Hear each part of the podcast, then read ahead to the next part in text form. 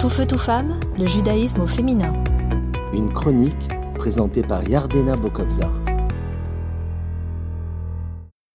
Bonjour, je suis très heureuse de vous retrouver pour une nouvelle chronique sur le thème de la gratitude. Les premiers mots que nous disons à notre réveil, Modéani, les bénédictions que nous récitons avant et après le repas, ou même en sortant des toilettes, expriment de la gratitude. Je remercie Dieu d'être en bonne santé et de pouvoir m'occuper de ma famille. Nous ne réalisons pas à quel point nous dépendons entièrement de lui et que nous lui devons tout. Nous devons le remercier pour la vie et pour tout ce dont il nous gratifie chaque jour. La gratitude, c'est le fondement dans le judaïsme. Dans le Birkat Amazon, nous remercions Dieu de pourvoir à notre subsistance. En le chantant, en comprenant la composition de ces quatre paragraphes, nous nous relions à notre peuple, à notre histoire et à Dieu. La gratitude, c'est la reconnaissance, la capacité à remercier la vie, Dieu et notre famille. C'est reconnaître ce qui est beau et le considérer comme un cadeau et non comme un dû. Et cela dépend du regard que l'on choisit de porter sur la vie. La gratitude a des, a des forts impacts sur la santé, tels que la longévité, le bonheur, ces effets ayant été prouvés scientifiquement.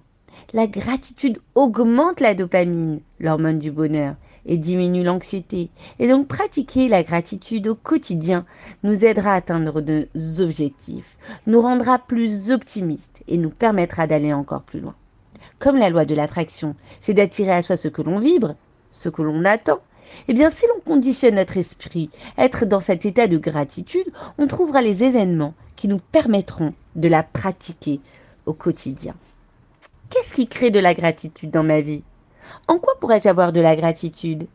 Eh bien, le fait de se poser ces questions crée de la gratitude. Et ceci, s'acquiert par la pratique. Cela deviendra votre humeur, puis votre fait, trait de caractère. Et enfin, cela va devenir vous, car nous sommes le fruit de ce que l'on fait. L'attention de ces détails de la vie, le fait de s'émerveiller des petites choses, nous permet de nous sentir plus alertes, plus vivants et plus reliée aux autres. En fait, la personne reconnaissante se sent rassurée et moins seule, car la gratitude provient de quelque chose d'extérieur à nous. C'est incroyable de réaliser les saveurs de ce que nous vivons. Cela nous rend humbles et nous donne envie de donner à notre tour. La gratitude, c'est un sentiment qui a des effets positifs psychologiquement, au niveau relationnel, mais aussi au niveau du fonctionnement de notre corps. Et afin de mettre en, la gratitude en pratique, essayons de répéter trois événements ou sensations qui vous ont fait du bien.